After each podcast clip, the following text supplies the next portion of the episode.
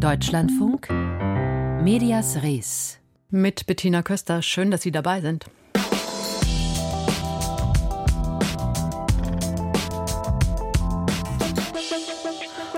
Heute ist Safer Internet Day und da wollen wir mal genauer hinschauen, was eigentlich so ganz praktisch passiert. Also wie werden besonders Jugendliche vor den Abgründen des Internets geschützt und was bringt das? Ein kleiner Schwerpunkt also dazu heute und wir stellen Ihnen am Ende der Sendung das Women's Media Center in Kambodscha vor. Dort setzen sich Frauen für kritische Berichte über ihr Land ein. Eigentlich muss man 18 Jahre alt sein, um sich Netz, im Netz Pornos anzuschauen. Die Realität sieht allerdings anders aus. Schülerinnen werden sogar immer jünger, wenn sie das erste Mal Pornos auf ihrem Smartphone sehen. Deshalb hat die EU-Initiative ClickSafe gemeinsam mit der Medienanstalt Rheinland-Pfalz heute Vormittag in einer Veranstaltung darüber gesprochen, wie man Kinder besser schützen kann, aber auch, wie man mit Jugendlichen darüber reden kann. Stefanie Rack ist Referentin der EU-Initiative Initiative ClickSafe und war heute Vormittag bei den Workshops mit SchülerInnen dabei. Das Motto war Let's Talk About Porno. Ich habe sie vor der Sendung gefragt, ob die Jugendlichen überhaupt darüber reden wollten. So wie ich es eigentlich auch gewohnt bin. Sie sind super interessiert, sie haben ganz viele Fragen und sie fanden es auch ähm, sehr interessant, was die anderen Jugendlichen zu diesem Thema gesagt haben. Wir haben dann eine Übung gemacht, die heißt Einstellungssache, ähm, Einstellungen zum Thema Pornografie in unserer Gesellschaft. Und das war eigentlich super interessant und ich merke einfach, dass das Thema notwendig ist, dass wir es bearbeiten. Ist das nicht irgendwie auch ein bisschen pikant, wenn ich mit Jugendlichen über Pornos rede? Na, wir reden ja nicht direkt über ihren eigenen Pornokonsum. Wir zeigen ja auch keine Pornos. Das ist ja verboten, logischerweise auch in diesem Setting nicht angemessen. Äh, nee, wir reden ähm, über Rollenvorstellungen, Rollenmodelle in Pornos. Wir reden über problematische Darstellungen. Wir reden aber auch über Gefühle beim Kontakt mit Pornografie. Also wir reden in einer Art Meta-Ebene äh, über dieses Thema. Was haben denn die Jugendlichen erzählt, was den Reiz ausmacht? Naja, das ist wie bei Erwachsenen letzten Endes auch. Es ist irgendwo was zwischen Erregung und auch Ekel letzten Endes, was da an Gefühlen kommt beim Kontakt mit Pornografie. Und es gibt auch viele Jugendliche heute, die zusammen ähm, so zu einer Art Belustigung oder als moderne Mutprobe gemeinsam Pornos schauen auf einer Party oder so. Und wie kommt der erste Pornokontakt zustande? Haben Sie darüber auch was erfahren können? Naja, es gibt da verschiedene Szenarien. Also entweder Sie kommen gewollt damit in Kontakt, indem Sie im Netz danach suchen, oder Sie kommen auch ungewollt damit in Kontakt, indem Sie solche Inhalte zum Beispiel im Klassenchat geschickt bekommen, oder Sie schauen es sich zusammen an. Jetzt habe ich ja eingangs schon gesagt, man muss nicht unbedingt 18 sein, um sich Pornos anschauen zu können. Warum geht das eigentlich? Na, die meisten Pornoportalanbieter sitzen nicht in Deutschland. Also die haben einfach diese mit dem Klick ähm, auf Ich bin 18 Jahren Funktion und damit komme ich einfach in die Welt der Pornos rein. Ja. Aber die Kommission für Jugendmedienschutz und die Medienanstalten haben Sperrverfügungen gegen vier große Pornoplattformen angeordnet. Das lässt sich leider leicht durch sogenannte Mirror Pages umgehen. Das sind im Prinzip gespiegelte Webseiten mit einer anderen URL. Und die Länder haben aber umgehend reagiert und werden dies in der nächsten Novelle des Jugendmedienschutzstaatsvertrags auch ändern. Und was wissen Sie darüber, was tatsächlich Pornos bei Kindern und Jugendlichen auslösen kann? Also man kann jetzt nicht per se sagen, Person X plus Porno ergibt ein problematisches Sexualverhalten. Also wir haben aus der Medienwirkungsforschung da sehr, sehr spärliche Zahlen, weil wir ja unter 18-Jährigen keine Pornografie zugänglich machen dürfen. Also generell spielen da verschiedene Faktoren eine Rolle. Zum Beispiel, wie wächst man auf? Wurde man richtig aufgeklärt? Gibt es Tabus im Elternhaus? Gibt es Medienkompetenz in der Schule? Ist die Darstellung von Männern und Frauen gleichberechtigt? Und auch welche Art von Pornografie wird konsumiert? Es gibt ja auch durchaus sexpositive Pornografie und die kann auch selbstermächtigend sein. Inwiefern positive Pornografie? Sexpositive Pornografie, äh, in dem einfach da ähm, sehr gleichberechtigte Rollenvorstellungen gezeigt werden. Es gibt da ähm, einige neue Portale, die einfach auch auf Veränderungen in unserer Welt reagieren. Auch sehr viele queere Portale, queere Angebote werden da gemacht, ähm, die eben nicht nur den männlichen Blick bedienen, den typischen Male Gaze, sondern auch Frauen mehr in den Fokus stellen. Jetzt haben wir schon gehört, es ist sehr verbreitet, aber wissen Sie was über die tatsächliche äh, Verbreitung bei Kindern und Jugendlichen? Mm, wir gehen davon aus, es gibt verschiedene Studien, die man, wenn man sie zusammenfasst, folgendes Bild ergeben. Ähm, Im Alter von 14 Jahren haben einfach schon mehrheitlich Jugendliche Pornos gesehen, davon mehr Jungs als Mädchen. Aber es gibt natürlich auch Jugendliche, die noch keinen Porno gesehen haben. Und das muss man natürlich auch berücksichtigen bei so einer pädagogischen Arbeit. Welche Rolle spielen denn da eigentlich die Eltern? Weil gerade pubertierende Jugendliche, die wenden sich ja eher ab von den Eltern und testen auch damit ihre Grenzen ein bisschen aus, könnte ich mir vorstellen. Sollten Eltern da trotzdem das Gespräch suchen? Mm, vor allem dann, wenn Jugendliche an sie herantreten und was wissen wollen. Also das Thema ist natürlich im Elternhaus etwas prekärer aufgehoben jetzt als äh, in der Schule. Also Schule ist ein guter Ort, weil man alle Schüler, also alle Jugendlichen erreicht.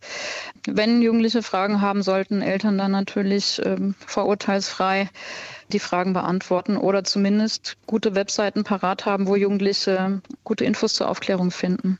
Und die finden Sie bei Ihnen?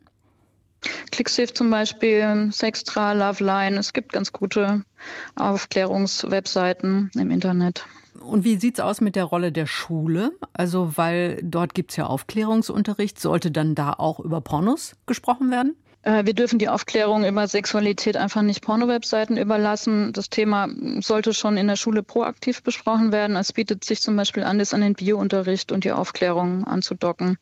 Äh, dafür haben wir ja auch ein Unterrichtsmaterial, Let's Talk About Porno. Und wir besprechen hier nicht nur Porno, sondern eben auch Fragen der Pubertät, vermitteln gute Aufklärungswebseiten, sprechen über sexuelle Identität, Körperbilder und digitale Grenzverletzungen. Eine Empfehlung von Stefanie Rack. Sie ist Referentin der EU-Initiative ClickSafe, die sich für ein transparentes und sicheres Internet einsetzt. Und wir werfen noch einen weiteren kritischen Blick ins Netz, genauer in das soziale Netzwerk TikTok. Das wird von der Bildungsstätte Anne Frank scharf kritisiert. Und zwar, was die Inhalte zum Massaker der Hamas in Israel am 7. Oktober vergangenen Jahres betrifft.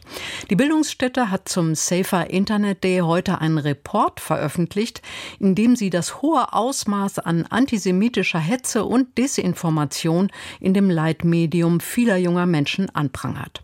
Und sogar von deren Speed-Radikalisierung spricht.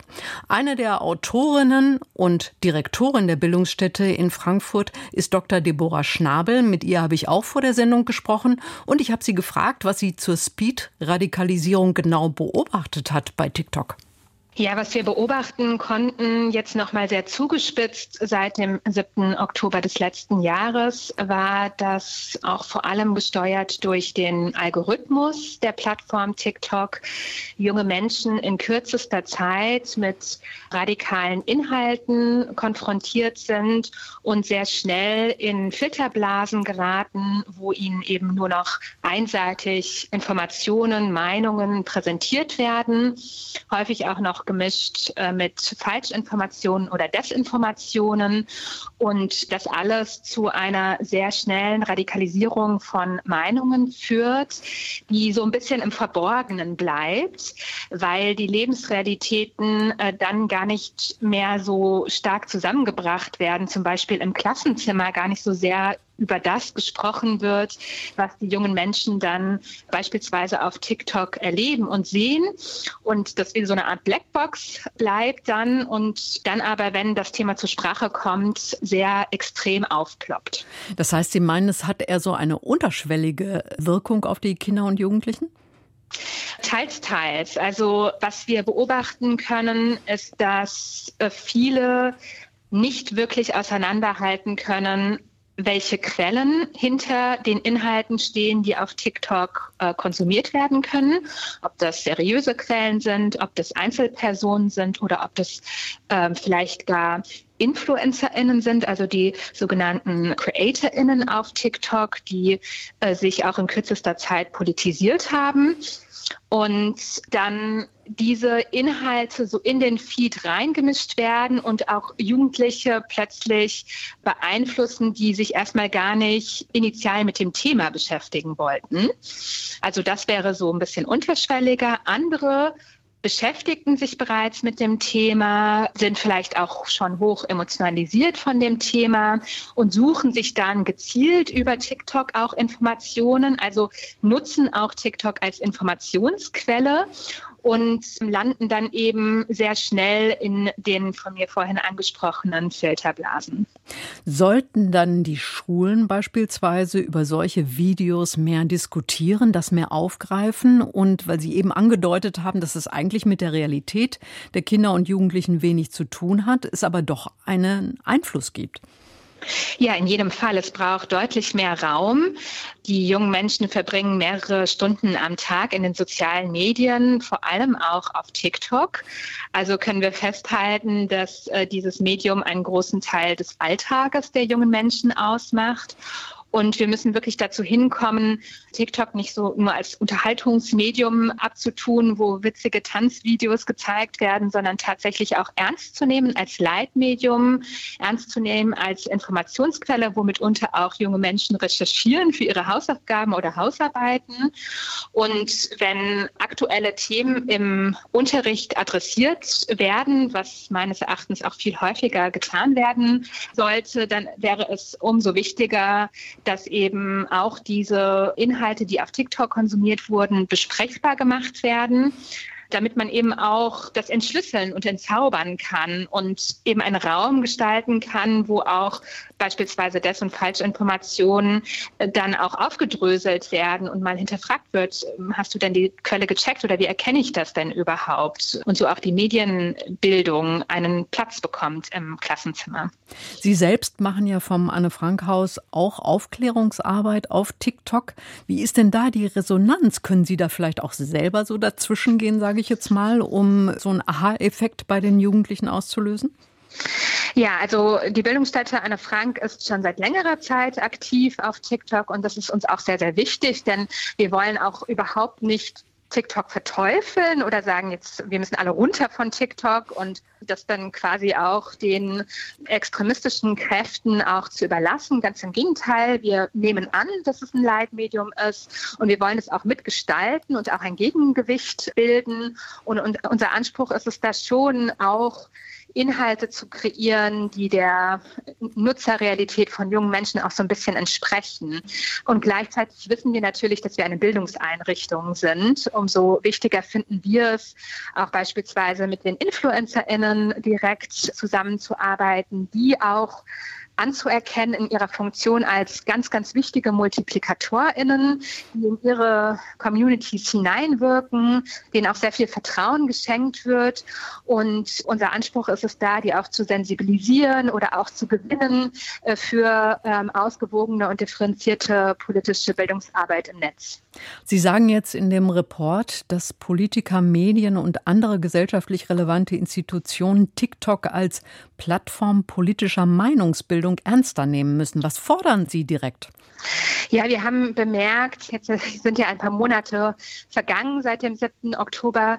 Wir wussten schon früh danach, was für ein Ausmaß der ganze Konflikt auf TikTok einnimmt. Und wir hatten so ein bisschen das Gefühl, nach wie vor, das wird eher vernachlässigt von politischen Entscheidungsträgern, von Lehrkräften in Schulen, aber auch von politischen Bildungseinrichtungen.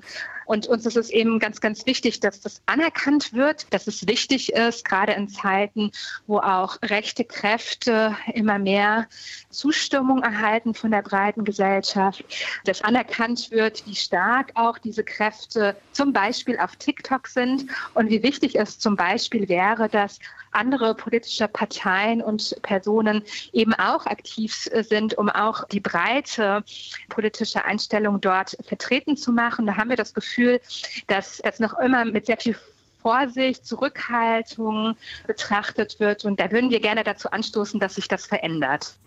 Das fordert Dr. Deborah Schnabel. Sie ist Mitautorin des TikTok-Reports zum Nahostkonflikt und Direktorin der Bildungsstätte Anne Frank in Frankfurt.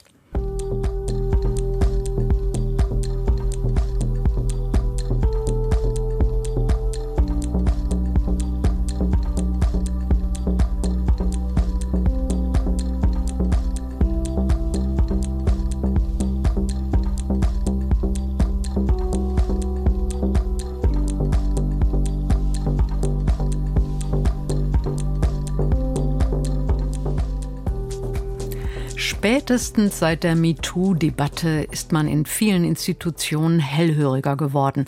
Teilweise wurden in Unternehmen auch Vertrauenspersonen berufen, an die sich Mitarbeitende wenden können, wenn sie beispielsweise zu übergriffigen Verhalten von Vorgesetzten oder Kollegen gekommen ist. In Holland wurde jetzt ein Untersuchungsbericht veröffentlicht, der schockierende Übergriffe ans Tageslicht bringt. Mein Kollege Ludger Katzmirzak stellt uns den Bericht vor. Kolleginnen oder Kollegen werden gemobbt und beleidigt, es werden Gerüchte über sie verbreitet, ihr Vertrauen wird missbraucht. Hinzu kommen verbale Attacken und Einschüchterungen, Diskriminierung und Sexismus. Die Liste der Beispiele für grenzüberschreitendes Verhalten innerhalb des öffentlich-rechtlichen Senderverbunds NPO ist lang und betroffen sei ein großer Teil der Mitarbeiter, so das Fazit des Kommissionsvorsitzenden Martin van Rijn. Die Kommission ist geschrocken die Kommission ist erschrocken über das Ausmaß und den Ernst dieser Übergriffe. In der Untersuchung geben drei von vier der etwa 2000 Befragten an, dass sie schon mal das Ziel oder Zeuge von grenzüberschreitendem Verhalten waren. Das ist sehr viel. Von grenzüberschreitendem Gedrag. Alors, Und das ist heel veel. Der Abschlussbericht der Untersuchungskommission trägt den Titel Nichts gesehen, nichts gehört, nichts getan. Es sind 200 Seiten, die das Bild einer durch Angst und Misstrauen geprägten Unternehmenskultur zeichnen, in den verschiedenen öffentlich-rechtlichen Sendern, die im Mediapark von Hilversum ihren Sitz haben. Grenzüberschreitendes Verhalten seien keine Einzelfälle so von rein, sondern ein weit verbreitetes Phänomen mit zum Teil gravierenden und langanhaltenden Folgen für die Betroffenen. Ich bin selbst vooral geschrokken van het feit van dat mensen die het hebben meegemaakt. Ich bin selbst überrascht von der Tatsache, dass Menschen, die das miterlebt haben, oft noch Jahre später darunter leiden. Die Folgen sind Schlaflosigkeit, Depressionen, auch physische Erkrankungen. Es gibt Leute, die auch nach 14 Jahren noch sagen, das belastet mich. Nach 14 Jahren nach Datum noch können sagen, ich habe noch steeds last von. Der Senderverbund selbst hatte die Untersuchung Ende 2022 in Auftrag gegeben. Zuvor war in den Medien über eine Kultur der Angst hinter den Kulissen der äußerst populären Talkshow De Wereld drei Door berichtet worden.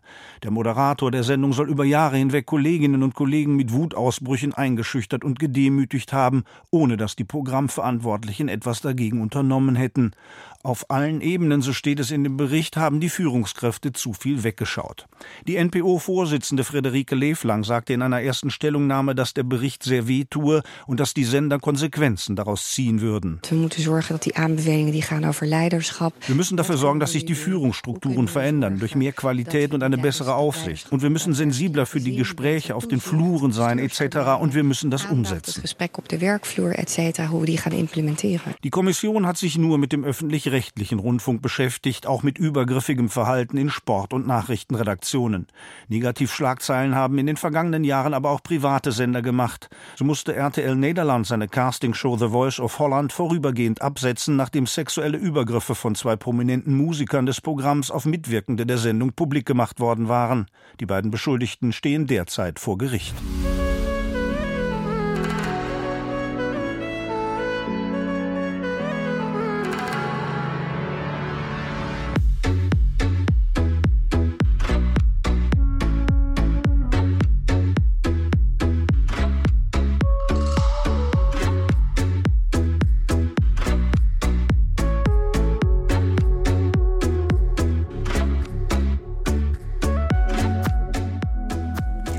Die Regierung in Kambodscha tut sich schwer mit kritischen Stimmen in den Medien.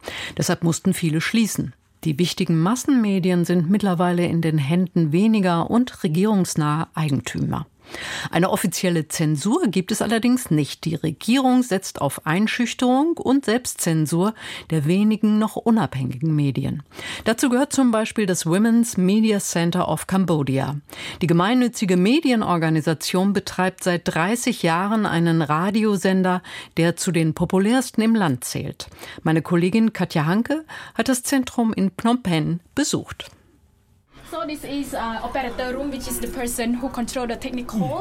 Die junge Journalistin Nuance Reynoch führt durch die Räume des Women's Media Center of Cambodia. Die gemeinnützige Organisation arbeitet in einem Einfamilienhaus mit Garten etwas außerhalb von Phnom Penh. Von hier aus berichten die 40 Mitarbeitenden per Text, Audio und Video. Während Srenoc durch die vier Räume führt, erklärt sie die Abläufe. Some department they produce news, some department they produce the live show, some department they produce the video. Videos für die Social Media Kanäle seien enorm wichtig, sagt Srey Notch. So erreiche man mehr junge Menschen. Das Women's Media Center veröffentlicht zum Beispiel jeden Tag eine 50-minütige Nachrichtensendung auf Facebook und ist auch auf TikTok sehr aktiv. Das Herzstück ist aber der Radiosender Women's Radio oder auf Khmer Vishu Sterai.